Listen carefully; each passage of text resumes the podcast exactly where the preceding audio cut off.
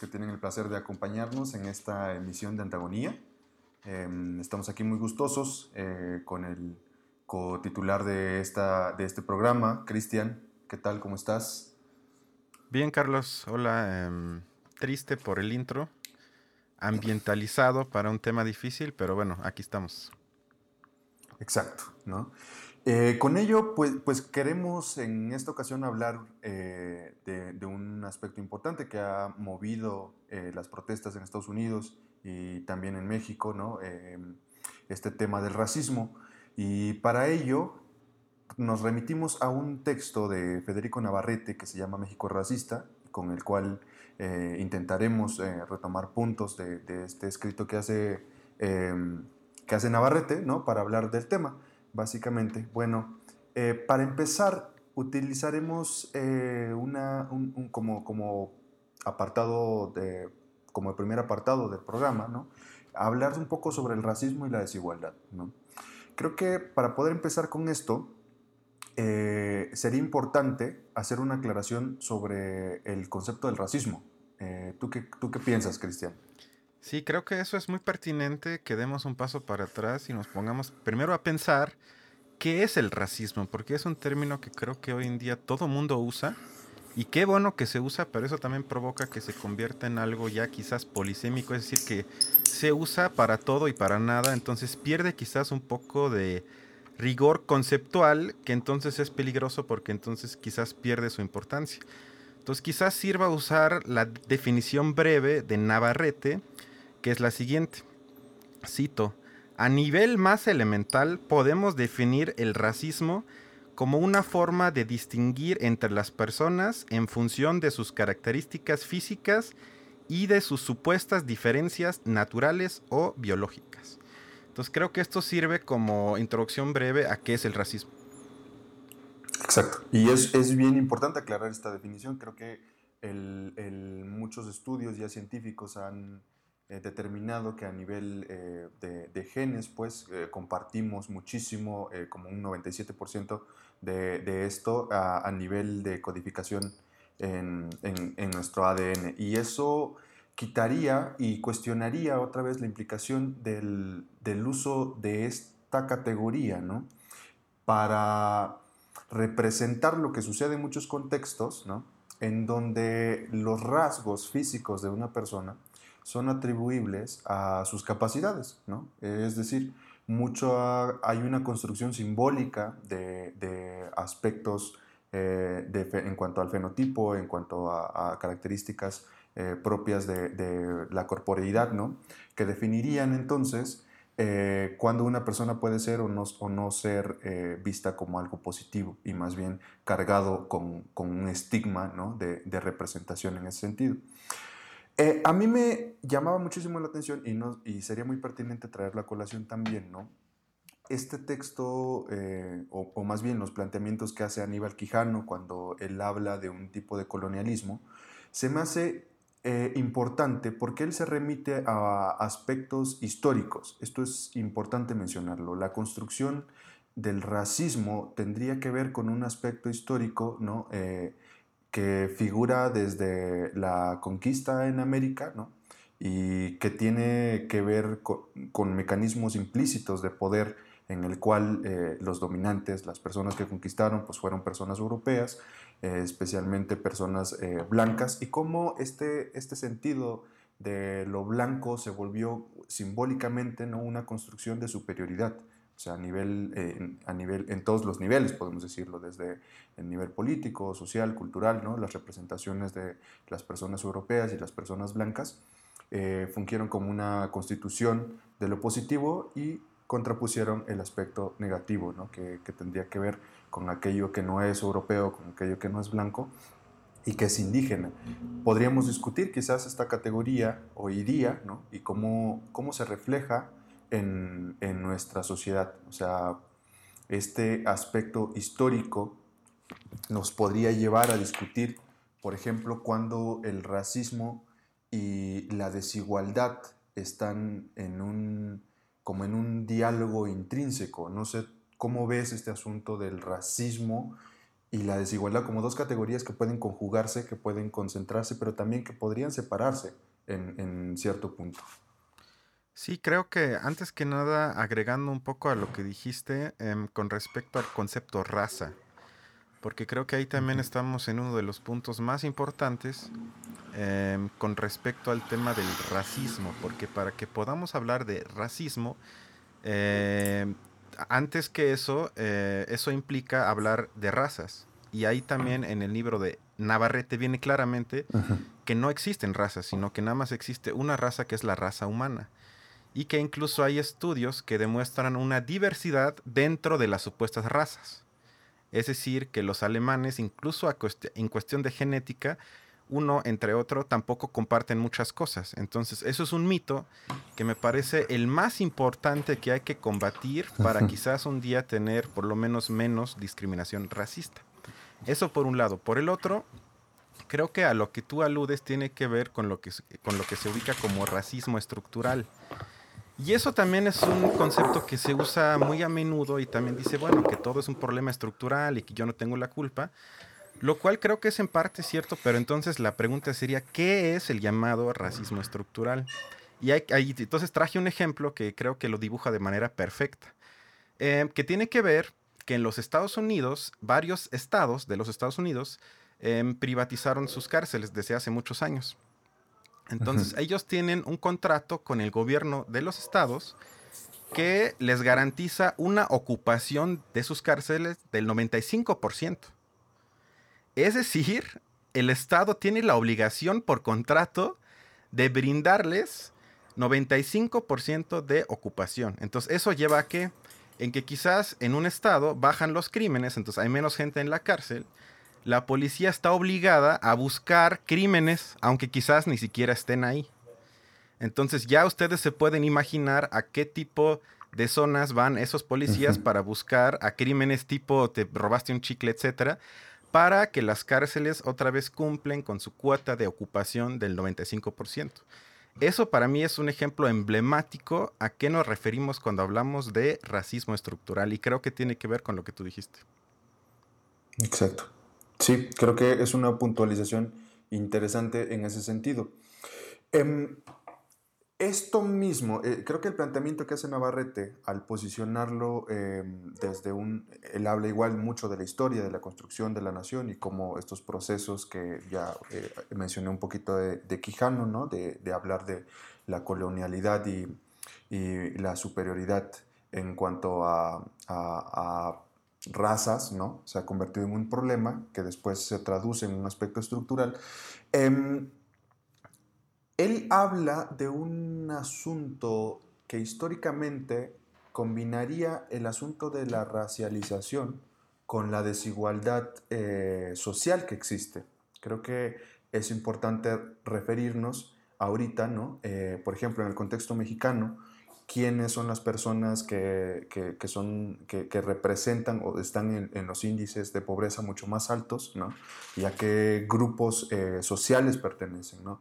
Mucho de esto está afincado en, en, en, como en un entrecruce entre bueno, pueblos indígenas, ¿no? las personas eh, de, de, piel más morena que no tienen los altos puestos, o, o en ese sentido que, que estadísticamente son más personas y que para mí es un tema interesante poder relacionar el racismo con la desigualdad, porque la pregunta sería, ¿en el sistema capitalista es posible generar un, un, quitar del lado el asunto del racismo, ¿no?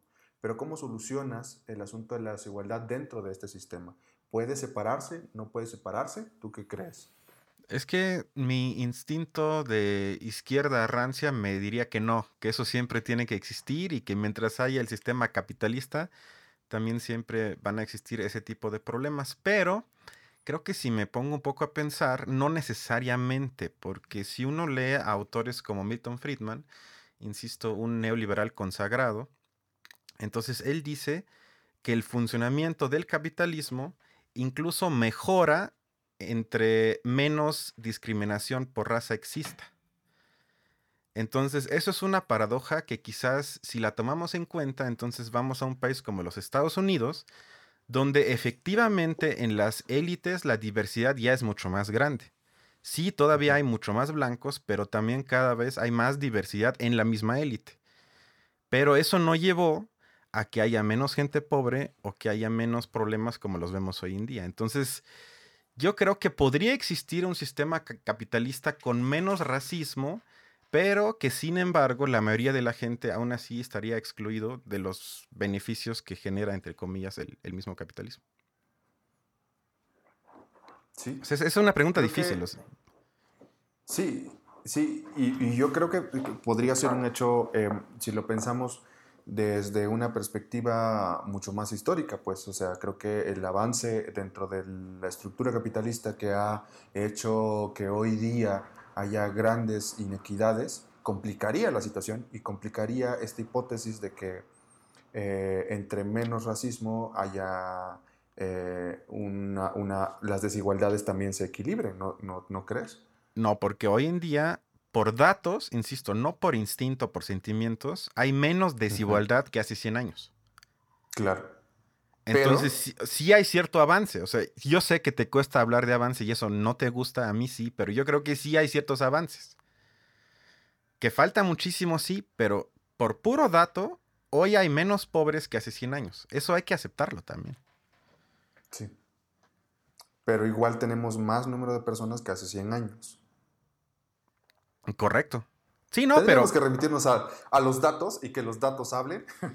Tendríamos que remitirnos a R, el programa que nos ayuda en esto, pero como esto es un podcast antidatos, entonces mejor vamos a oír de esto otra vez. No, pero a, lo que voy es que yo, yo, creo que sí se justifica hablar de cierto progreso, entre comillas, con sus puntos débiles, con pasos para atrás, con a veces guerras horribles y cosas que hay que mejorar, pero sí considero que los niveles de vida, no de manera justa, insisto, todavía hay mucha desigualdad brutal, pero los niveles de vida sí son, si los comparamos con hace tres siglos, nuestro nivel de vida entre tú y yo es más alto que el de los reyes de hace 500 años. O sea, es decir, si negamos el avance, entonces creo que también dejamos fuera muchas cosas que sí valen la pena tomar en cuenta. Sí. Que, bueno, regresando un poquito al, tema de este asunto del, de Em, la superioridad a nivel simbólico de lo que representa ser, un, ser una persona blanca y ser una persona no blanca, ¿no? Este, em, cuál, y su relación con el tipo de violencia que existe. No, sé, creo que eh, a mí me llama la atención, por ejemplo, pensar en el, en el, tipo de violencia que sucede en Estados Unidos, donde los policías em, hacen menos a la vida de las personas afroestadounidenses, ¿no? Y lo que pasa en México con las policías, ¿no? que, son, que violentan y, que estamos hablando de un racismo y que, se combina con otros indicadores de violencia, ¿no? donde la gente pobre es la que es abusada ¿no? por, por, pues por no tener las condiciones eh, más favorables eh, y casualmente pues serían las personas eh, de piel más, más oscura, ¿no? que nos remitiría a hablar de este otro punto del que, del nos comenta Navarrete, que es el racismo cromático, o sea, y sus diferentes eh, formas de, explicitarse a nivel social, ¿no? que complicarían la lectura ¿no? de, de lo que es el racismo hoy día. Sí, creo que para eso sirve una parte de la entrevista que le dio el autor del libro a Hernán Gómez en su programa de la octava. Escuchemos. Bueno. Yo creo que lo que es diferente en este momento y que de alguna manera es esperanzador es que hay un consenso, yo percibo un consenso muy amplio en la sociedad norteamericana, más allá del sector abiertamente racista que está con Trump, eh, el resto de la sociedad norteamericana lo, lo, lo, veo muy claramente alineado con esta protesta y reconociendo la legitimidad de la protesta, más allá de los eh, incidentes de violencia y todo eso, reconociendo que de todas maneras la protesta no se puede criminalizar y no se puede reprimir porque es una protesta legítima. Y vemos un buen número de personas de todos los orígenes continentales, personas de origen europeo, personas de origen africano, personas de origen asiático, personas de origen mexicano, participando en estas manifestaciones. Entonces creo que esta amplitud sí es una cosa inédita en las manifestaciones en Estados Unidos ahora. ¿Cómo ves? Está interesante, ¿no? Pues yo totalmente de acuerdo. Y creo que, a ver, eh, hay que, hay que ir viendo que este asunto de la protesta em, que se hace en Estados Unidos y que después, ¿no? Da mucho de qué hablar eh, aquí en México, ¿no? Con, con, con, figuras públicas que empiezan a cuestionar, bueno, en México, ¿cuándo vamos a hablar de racismo? Y que existe esta empezó a salir y emerger este asunto de, bueno, en México somos realmente racistas o somos clasistas, ¿no? Y mm, creo que ha dado la oportunidad de ir abriendo puertas, por ejemplo, desde, desde antes de la, de la protesta, habían ya, por ejemplo, eh, la comunidad afro-mexicana, ¿no? Que, que trató de, de, buscar la representación dentro del Estado-Nación, si podemos poner el dato ahorita en este censo que se que se hizo, ¿no? Eh, se preguntaba ya específicamente también si pertenecías a, o si te, eh, eras una persona escrita como afrodescendiente. Creo que esta apertura se va dando. Quizás en México no tenemos una ampliación tan grande como la, lo ha existido ahorita en la protesta en Estados Unidos, ¿no? que, que es, ha sido la punta de lanza, ¿no? pero creo que ha abierto espacios y, no solo en México, también he, visto eh, algunas noticias que en Latinoamérica también se está em, eh, abriendo esta posibilidad y que, y que creo que es un momento especial, importante. ¿Y no crees? Porque yo creo que la pregunta más difícil es cómo comportarse como blanco y sobre todo quizás también todavía como hombre blanco. Porque ahí estamos en un terreno pantanoso porque existe un consenso, yo creo que de, digamos, mostrar compasión, empatía, de condenar, de unirse a un hashtag en Twitter y de decir que ojalá todo esto se acabe, bla, bla, bla. Pero digamos, más allá de lo inmediato, lo sentimental, la pregunta es si eso es suficiente y si eso aporta y si eso quizás no se convierte luego en otra forma de discriminación. Porque yo ahí pregunto, y sé que es un tema polémico, pero ¿no ves que quizás hay algo incluso quizás sospechoso en el constante autoculpamiento de la gente blanca, que entonces podemos caer, insisto, podemos, yo no digo que siempre pase, en una infantilización de la gente negra. Es decir, que nosotros somos los culpables de todo lo que les pasa, de todo su tipo de comportamiento. Ellos no pueden ser malos por sí mismos, sino todo lo que ellos hacen es nuestra culpa. Y eso creo que es una manera bastante condescendiente de tratarlos. Y sería, creo que, otra forma de discriminación. Quizás menos grave, sí me podría atrever a afirmar eso, pero aún así sigue siendo tratarlos como especial y diferente. Y eso creo que también es racista. Yo creo que cuando, yo creo que una de las problemáticas de pensar el racismo tiene que ver que hay un funcionamiento, ¿no? De manera inconsciente, eh, que se reproduce a un nivel simbólico.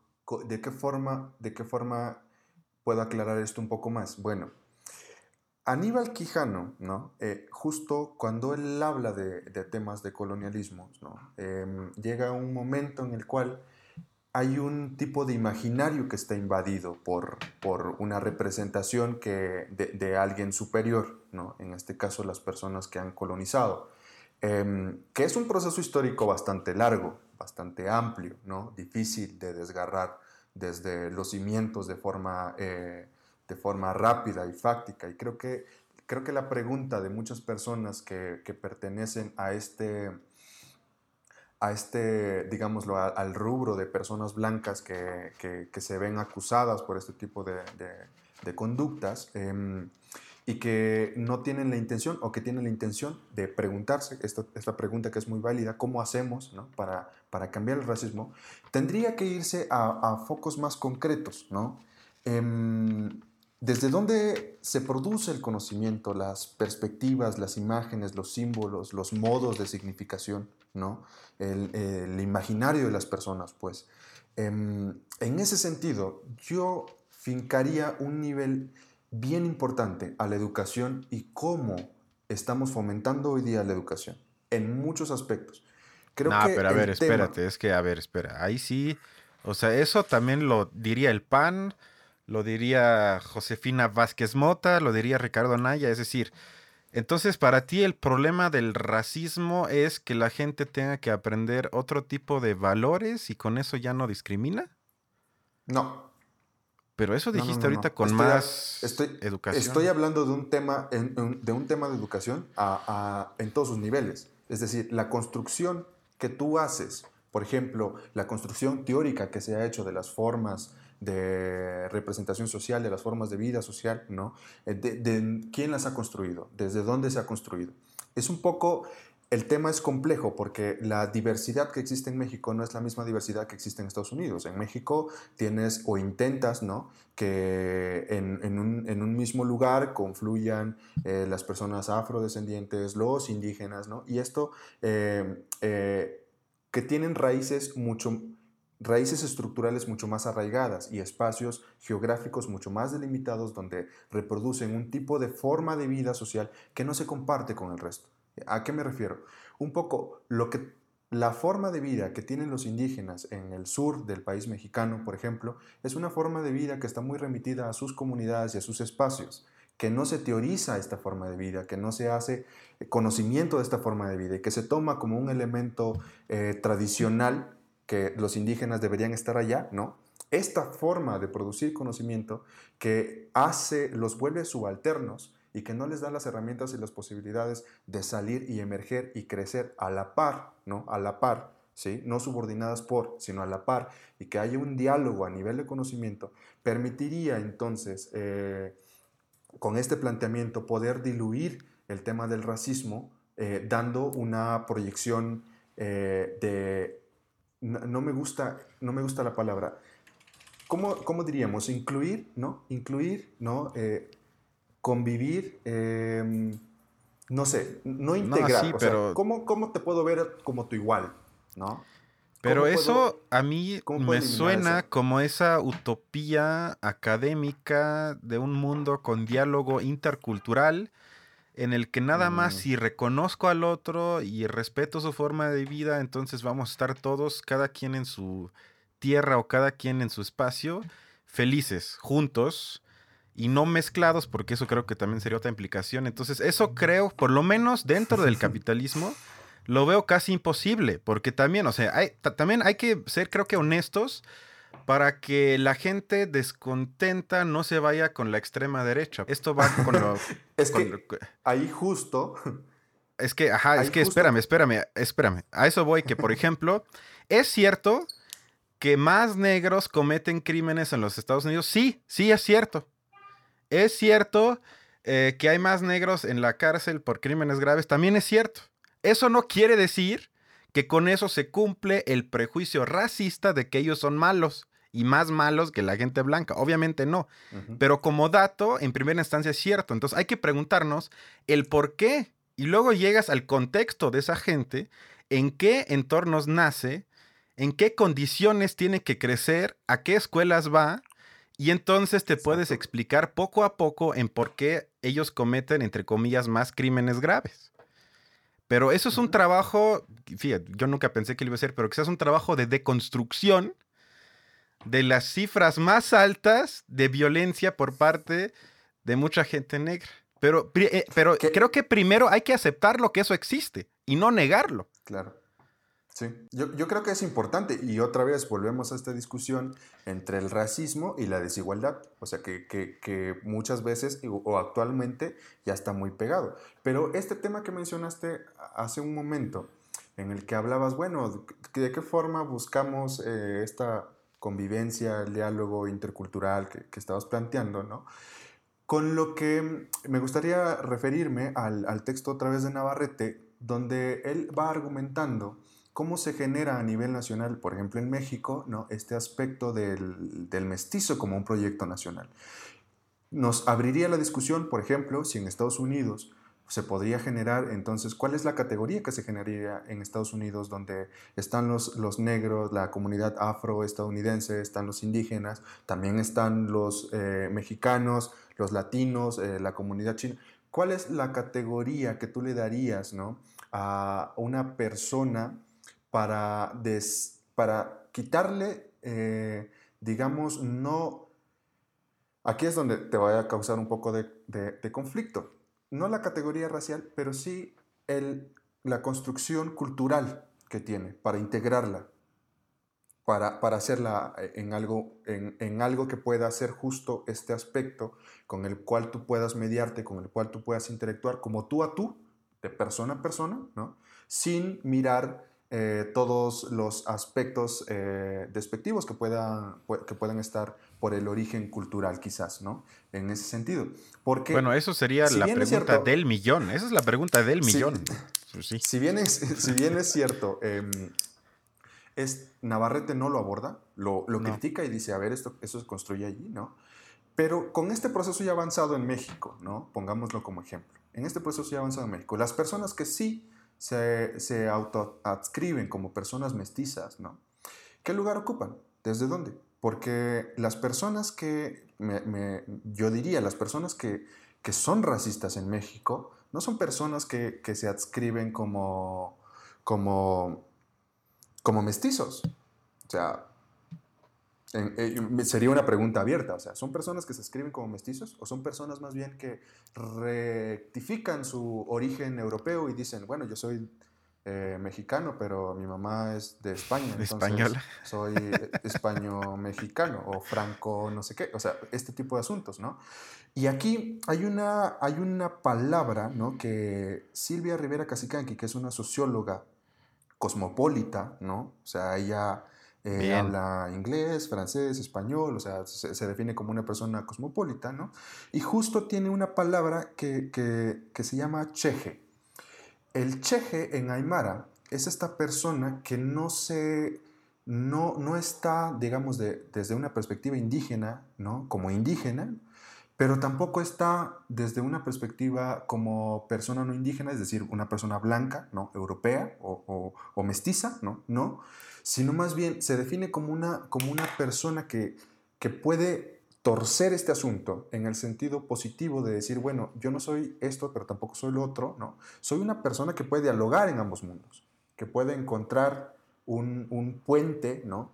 Para hacer eh, de, eh, de, esta categoría, que puede ser un conflicto interno, ¿no? Por no definirte, a un puente en el cual eh, puedes encontrar justo este nivel de diálogo, ¿no? Y pensar en algo mucho más amplio que puede, que puede, que puede eliminar como estos orígenes ¿no? que tanto conflicto generan, pero que son importantes y los pone en diálogo. Puede ser, pero te me está haciendo demasiado a, digamos, comportamientos individuales y cambios en nuestra forma de relacionarlos con otros, que yo nunca diría que eso no es importante, pero creo que sí, el, el primer paso, y es para mí el paso esencial, es el nivel estructural.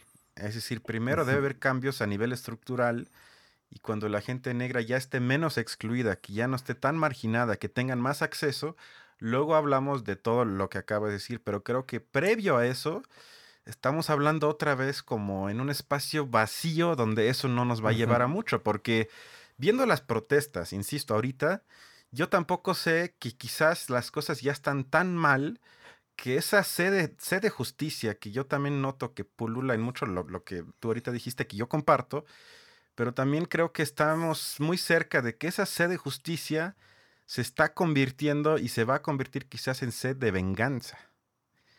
Y entonces todo esto ya se estaría convirtiendo en algo destructivo que quizás tampoco lleva a nada.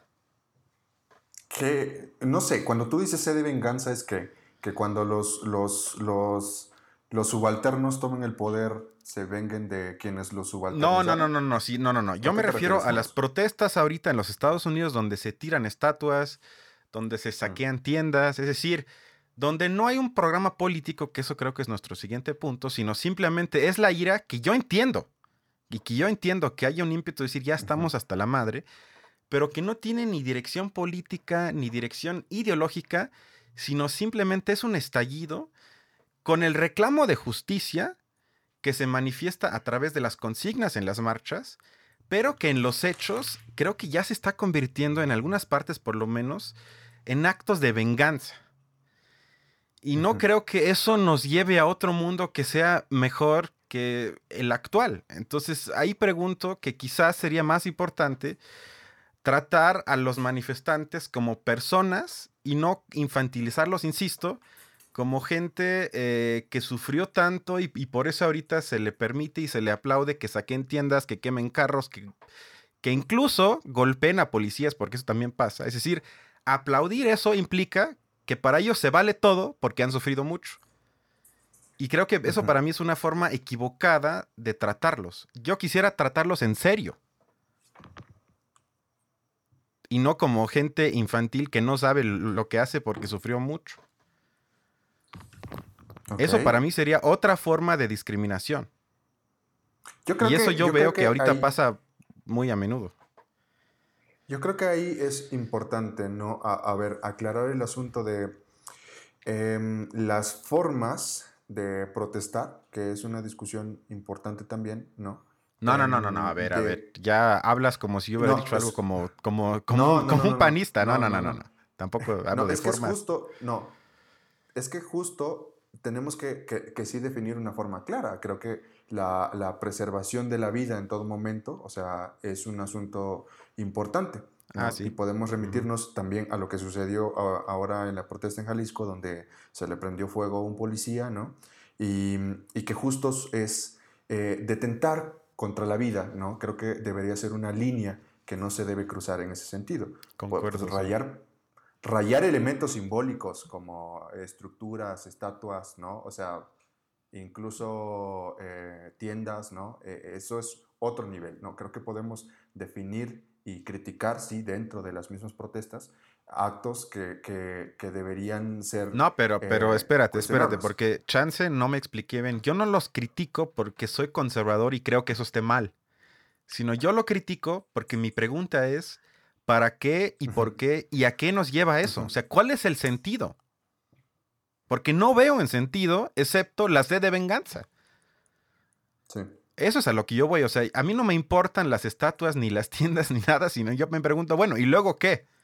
Saqueamos la tienda, tiramos la estatua y luego qué? ¿Nos vamos a la casa y ya estamos felices porque hicimos algo? Ahí es mi pregunta, porque yo diría, sería mucho más importante eh, sentarse, pensar, leer, escribir un programa político con exigencias concretas y luego pronunciarlas. Que esos actos que sí, que todo el mundo te lo aplaude, pero que al fin, pues yo creo que llevan a muy, muy poco o incluso a nada. Exacto. El, proyecto político, ¿no? Creo que sí es cuestionable, ¿no? O sea, ¿desde dónde va? Em, creo que si regresamos un poco al tema, por ejemplo, del racismo cromático, ¿no? Y, que, intenta establecer estos lineamientos en el cual, bueno, quienes están más en condiciones más precarias son las personas eh, y que tienen la vida más difícil, son las personas de piel más oscura, ¿no? Em, en, ese sentido, preguntaríamos, ¿qué pasa cuando estas personas se convierten en personajes o, tienen a su cargo ¿no? un poder que equipara al de las personas eh, eh, blancas. Es decir, en Estados Unidos ya hubo un presidente afroestadounidense, ¿no? Preguntaríamos cuánto de las condiciones de la comunidad afroestadounidense mejoraron en ese sentido. Muchísimo. En México, en México ya tuvimos un presidente, dos presidentes indígenas y uno afro. Entonces, eh, cuánto eh, mejoraron las condiciones en ese sentido, que, fueron tiempos distintos, pues. Pero, a ver, Benito Juárez, zapoteco indígena y que creció humildemente. Héroe de la patria, exacto. Exacto, ¿no? O sea, ¿cuánto modifica la estructura? Que estas personas ingresen a, a puestos superiores. O sea, ¿cómo? ¿Qué es lo que buscamos con el tema? O sea, inclusión pero no, no, no criticamos el aspecto estructural de la desigualdad, porque mucho se sigue perpetuando. Es ahí cuando se vuelve otra vez importante esta idea de, de la invasión del imaginario. cómo estas personas pueden reproducir los mismos mecanismos de poder represivos y opresivos ¿no? hacia las personas, o sea, ya de forma indiscriminada. Porque ahorita podemos ver también a personas blancas que son pobres. Y la única, y por ahí decía Dave Chappelle, ¿no? Que es un comediante estadounidense muy, muy crítico, eh, la única diferencia entre un negro pobre y un blanco pobre es que el blanco cree que no se lo merece. El blanco cree que debería ser mejor. Eh, y, pues sí, o sea, es un nivel en el cual la, estructura y los niveles de desigualdad eh, no, no, discriminan tanto en ese sentido. O sea, históricamente sí, pero hablemos de los tiempos actuales, ¿no? Donde justo el sistema capitalista va abriendo mayores oportunidades, complicadas o no, pues llegas, ¿no? O sea, eso sucede, pero ¿qué pasa con estas personas? A ver. Más o menos, o sea, es decir, es que yo quisiera irme otra vez a las protestas y ver cómo las podemos interpretar, porque yo insisto, me molestó, bueno, no me molestó, pero me sorprendió un poco lo que dijo Navarrete, que efectivamente es cierto, de que había un consenso em, de que las protestas son buenas y que todo mundo las debe de apoyar, a tal grado que casi todos los panistas que yo sigo en Twitter apoyaron las protestas en los Estados Unidos. Es decir, es un consenso pues casi universal. Entonces, siempre cuando algo así es aplaudido por todos, yo creo que hay algo que anda mal o que por lo menos nos, nos debería de molestar. Y entonces yo creo que ahí sirve un poco lo que dijo Freud, que él observaba y dijo que protestas violentas casi siempre son un síntoma, que las debemos de leer como un síntoma de algo más grande. Y entonces, ¿a qué se refiere con síntoma? Se refiere a que son manifestaciones de algo que no puede ser expresado, es decir, algo que no podemos poner en palabras y por eso actuamos de manera muy violenta. Y eso se encierra también en una frase que yo he escuchado mucho aquí, es deja de hablar y actúa. Entonces, si nos hacemos la pregunta, muchas veces cuando actuamos en vez de escribir o pensar, es porque no sabemos las palabras que queremos decir, sino tenemos un sentimiento que no podemos expresar en palabras y por eso actuamos. Y eso es algo que yo estoy leyendo en las protestas y me preocupa porque entonces va a ser un estallido, si lo que yo digo es cierto, que va a durar, sí, quizás algunas semanas, meses, pero luego otra vez se, va a ir para abajo y vamos a estar igual. Entonces yo creo que debemos de superar, de actuar acorde a nuestros síntomas, sino acorde a la enfermedad. Ok, me parece, me parece bien. Y, creo que con esto ¿no? podemos ir eh, tocando fondo ¿no? en el asunto de, no sé si tú estarás de acuerdo, pero em, esta, estos temas que surgen en México en el cual eh, se hace una crítica hacia si sí o no hay racismo en México. Bueno, yo diría si hay racismo en México. Claro que no. Somos un país con libertades, democrático. Eh, hay, hay, mucho racismo y hay mucha discriminación. Que aquí puedo sacar el tema del racismo a la inversa, ¿no? Racismo a la inversa. Explica eso. lo aborda. Para que, para que quede 100% claro, por favor. que la, Navarrete lo aborda y no me quedó bastante claro, ¿no? Pero yo podría entender que el racismo a la inversa pues no existe. no, eso no existe. A la inversa es un asunto de discriminación. Esto sí puede existir, ¿no? Como tema tal.